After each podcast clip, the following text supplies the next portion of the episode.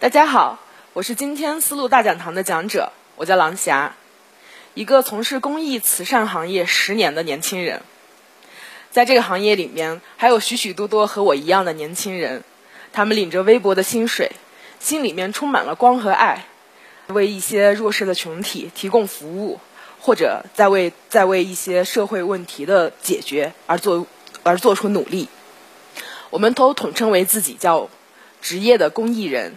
二零一二年，我大学毕业以后，没有去参加公务员的考试，而是加入了一个公益组织。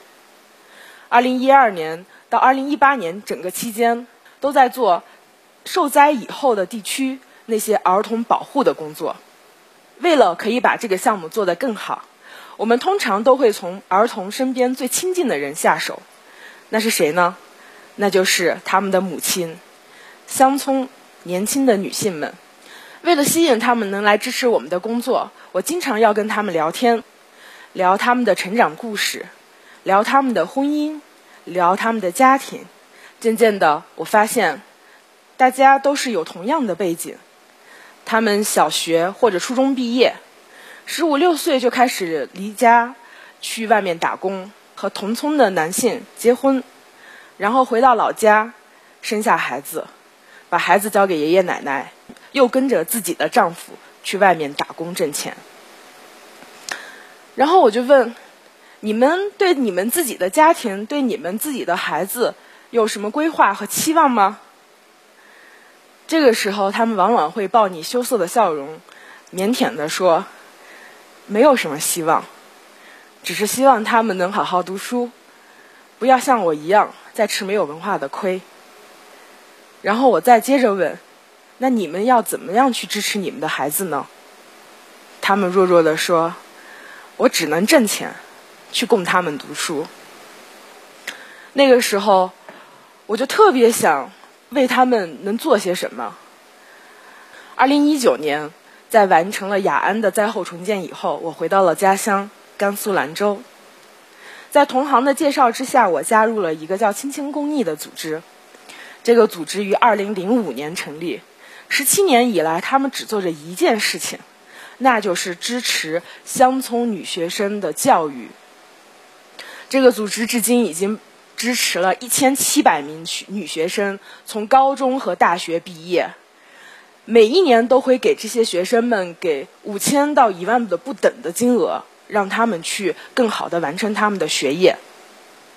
当时，我听到这个机构的一句话。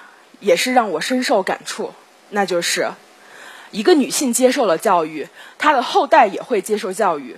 让女性接受教育是摆脱贫困、建设美好社会的根本途径。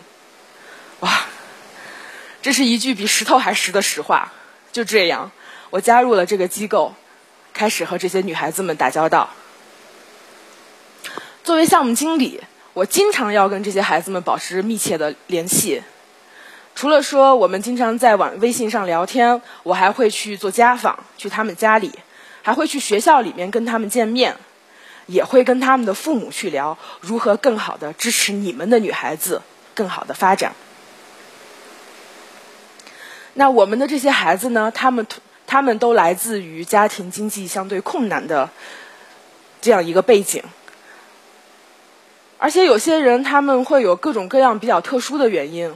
比如说，孤儿从小无依无靠，寄宿在亲戚家；比如说，家里面遇到了比较大的变故，亲人有重大疾病，或者说亲人失踪了，离家出走了。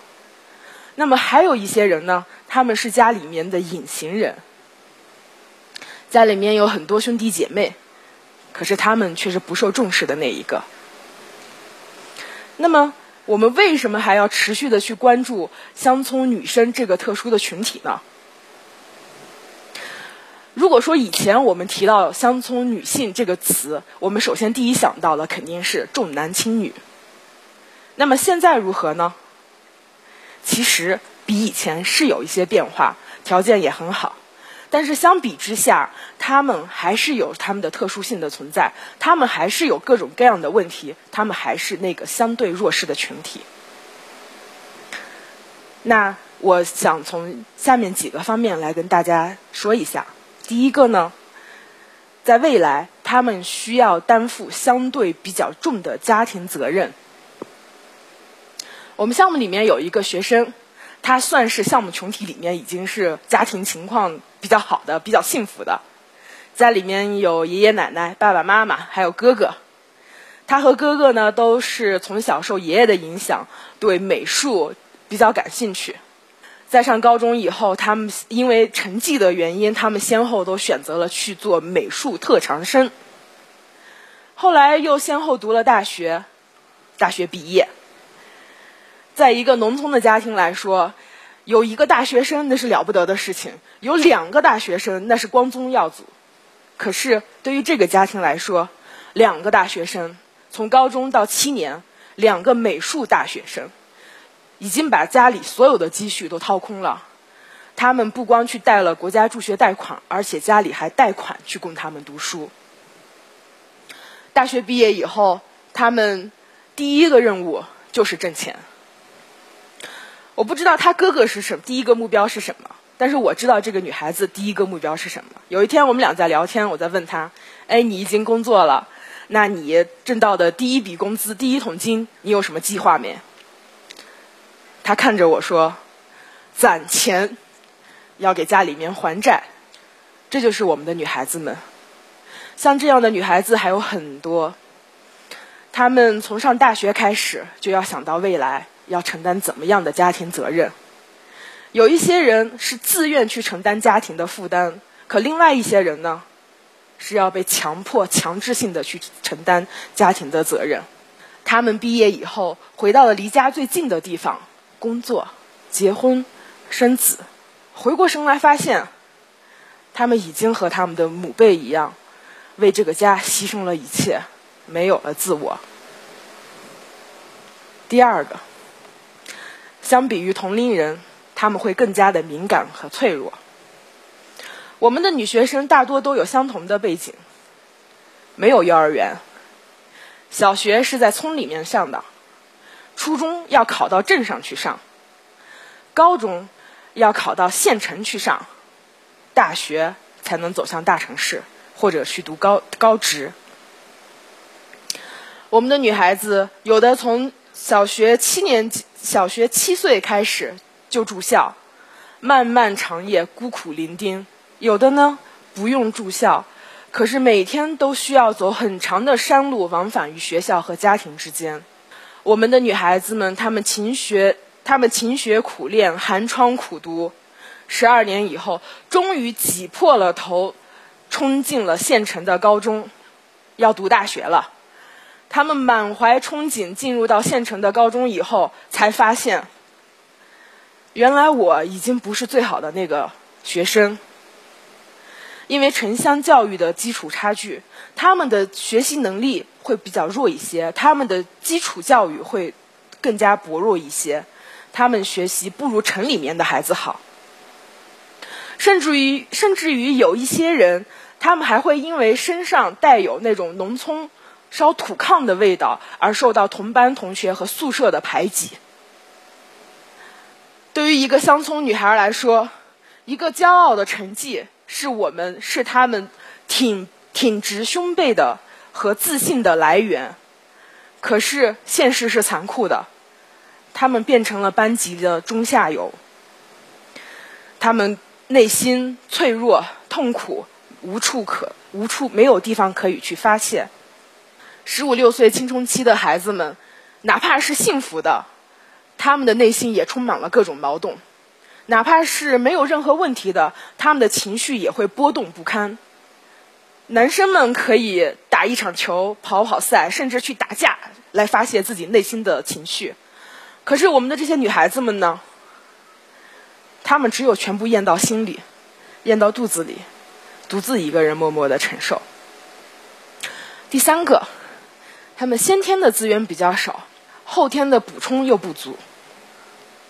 资源少有三个：第一个，获得的家庭资源比较少，或者说有限；第二个，农村的这种教育经历让他们获得的教育资源比较少。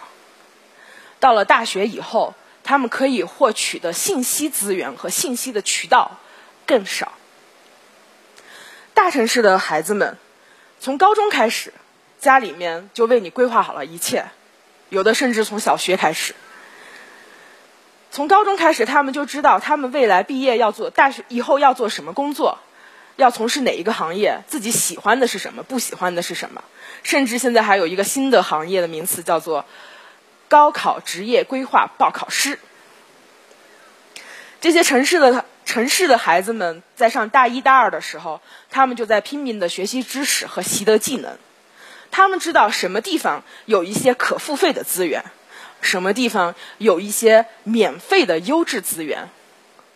到了大三、大四的时候，这些城里面的孩子们已经在四处的投递简历去实习和做兼职，一切就是为了毕业以后拥有一份漂亮的简历。可是我们农村的孩子在干嘛？大一开始适应环境，处理人际关系；大二有一部分人还在处理人际关系，适应环境。有一部分人呢，已经开始享受大学生活，开始躺平；还有一部分人开始跟着大学的内卷，埋头苦读，往前奔走。干嘛呢？考研。等到大四毕业的时候，没有工作，研也没有考上，这个时候慌慌张张开始到处投递、投简历找工作。有人还来问我说：“霞姐，霞姐，有什么地方的工作可以推荐吗？”太晚了。我们的孩子们，他没有在一开始的时候就主动的去规划自己的大学生涯，去认知自己，去知道自己喜欢什么，不喜欢什么，适合什么，爱什么。大学是对于农村的女孩子来说是一个很重要的阶段。她们看到了什么，听到了什么，学到了什么，非常重要。有的呢会对她造成非常大的冲击力，有的呢会把她塑造成一位独立、建独立的人格的女性。如果说在大学这个非常重要的时间里面，她接触了一些不太正向的信息和内容，有时候就会让她跌落到一个又一个的陷阱里，比如说美容贷和裸贷。那么，我希望在大学里面这个美好的时光，我们可以陪伴这些女生成长。给他们提供一些专业的知识，可以引导她们有一个更好的未来，引导她们去树立自己比较积极向上的三观。沉重的家庭责任和负担，远超城市同龄孩子的敏感脆弱，以及各种社会资源的相对匮乏，让农村女孩的发展之路困难重重。我们希望。我们的受我们资助所有的女学生，或者说所有的乡村女学生、年轻的女性们，不光是可以读书完成学业，而且是要成为一名自信、理智、独立的女性。甘肃卫视丝路大讲堂《赋能乡村女孩》正在播出，敬请关注。说了这么多的问题。那我们应该如何去赋能他们呢？我们现在所做的，除了说是给一些经济贫困的女生提供经济资资助之外，我们还会邀请一些专业的人来给他们去讲一些知识，比如说专业的心理咨询师，会给他们从自我认知和自我和解、控制情绪和抒发压力的这个方向去讲，比如说我们邀请一些职业的。专业的职业规划师，让他们去发现自己的优势、自己的短板，让他们去规划自己的大学生涯和自己以后的职业生涯。我们项目里面有一个学生，他今年读大三了。他从小的时候因为生出来是女孩，所以爸爸抛弃了他跟妈妈，离家出走了。妈妈一个人含辛茹苦的带着他，非常辛苦。小学要交一百块钱的学杂费，妈妈带着他骑着自行车走了五六家亲戚朋友，就是为了凑齐那一百块钱。小小的心灵在那天下午不知道受到了多少的冷眼和嘲讽，让他从此奋发图强，学习就要争第一名，以后一定要给妈妈一个很好的未来。所以他在学校里面一直都是一个特别积极向上的学生，老师眼里面的好学生，同学眼眼里面的好榜样。外表表现出来有多么的争强好争强好胜，他的内心就有多么的脆弱和无助。当时我见到他的时候，我就在想，这个女孩子性格特别容易走极端。不出所料，在上了大大一以后，她的第一个面临的最大的问题就是如何处理和舍友的矛盾。她说。我首先跟自己过意不去，其次才是跟他人过意不去。在大一的那一年，他跟着我们的心理老师上了一些心理的课程，去跟自过去的自己、不完美的自己和那些回忆去做和解。一年过去了，我见到他的时候，他的脸上明显的有了一些轻松的、轻松的色色态，带着微笑。我感觉他已经跟过去的自己。握手言和了。那我们项目里面另外一个女学生，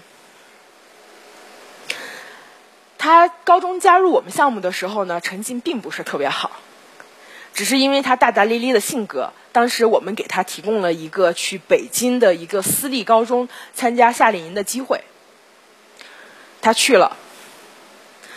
十五天的时间，和那些来自于北京精英家庭的孩子们同吃同住同学同习。十五天的时间里面，不光是给他带来了巨大的冲击，也让他明确了自己未来的目标。回来以后，他的学习成绩突飞猛进，竟然考上了天津的一个大学去读大学了。前一段时间，我跟他聊天的时候，得知他还在跟一个女学生保持联系。就是那个私立高中的女学生，那个女孩子呢，现在已经在美国纽约的一个名校读大学。他们两个人的世界可以说没有任何的交际，甚至是天壤天天壤地别。我当时有点担心，我给他说：“你可以不用跟他保持联系，如果你感到不舒服的话。”但是他特别迅速的就回应我，特别坚定。他说：“不，姐姐，我就要跟他保持联系，是我自愿的。因为我知道他的那个世界是我永远都无法触及的，他的那个世界是我永远都无法到达的。可是我知道还有另外一个世界，有另外一群女学生也在，也在努力着，我才可以在我的世界里面努力奋斗，总比我什么都不知道的好吧。”这就是我们的学生。那我还想讲一个已经成、已经成家立业、做了妈妈的学生的故事。蓉姐呢，可能算是我们项目里面最早一批受资助的女学生了。二零零五年高考毕业以后，大暑假，她在地里面跟妈妈割麦子。她甚至都没有想过，也没有设想说自己会去读大学。他觉得考上了大学，就是我已经证明我可以，我能读书。为什么呢？因为他和哥哥读高中的时候，姐姐就已经牺牲了自己，外出打工挣钱，供家里面的弟弟妹妹们读书，所以他觉得理所当然的觉得，哦，我上我考上了大学就可以了，接下来的大学应该是让哥哥去读。很幸运，他的班主任联系到了他，然后又得到了我们的资助，他完成了他的大学学业。现在呢，他回到了他的家乡，在学校里面做一名老师。他把他姐姐的孩子跟自己的孩子一起共同的抚养。三个孩子在他的家里面，就像亲兄就像亲兄弟姐妹一样。他说：“姐姐已经为了我牺牲了自己。”那我一定要把姐姐的孩子当成我的孩子一样来培养。他们三个人，不管是想学体育、美术、音乐，我都让他们同样的机会去学。我希望我们的下一代可以像城里面的孩子一样，健健康康、开开心心的成长。所有的这些都是我们的学生，都是乡村女学生，都是乡村女性。每一个个体的背后都代表着一个群体，每一个个体的背后都有一个家庭不一样的故事，而这所有的一切就组成了我们西北农村千千万万的一个缩影。总而言之，我们希望我们的受我们资助所有的女学生，或者说所有的乡村女学生、年轻的女性们，不光是可以读书完成学业。而且是要成为一一名自信、理智、独立的女性。那在我认为，什么样是一个自信、理智且独立的女性呢？我觉得可以完成自己的学业，在自己的能力之范围之内，可以有自己喜欢和合适的一份工作，可以有一份经济收入养活自己和家庭。可以成为一名妻子，也可以成为一名一名母亲。那在这些身份的背后呢？我希望我们还有时间可以成为自己，做自己，可以去继续学习自己的兴趣爱好，可以让自己保持在向上的学习状态中。不光要经济独立，更重要的是思想也可以独立。好的，谢谢大家。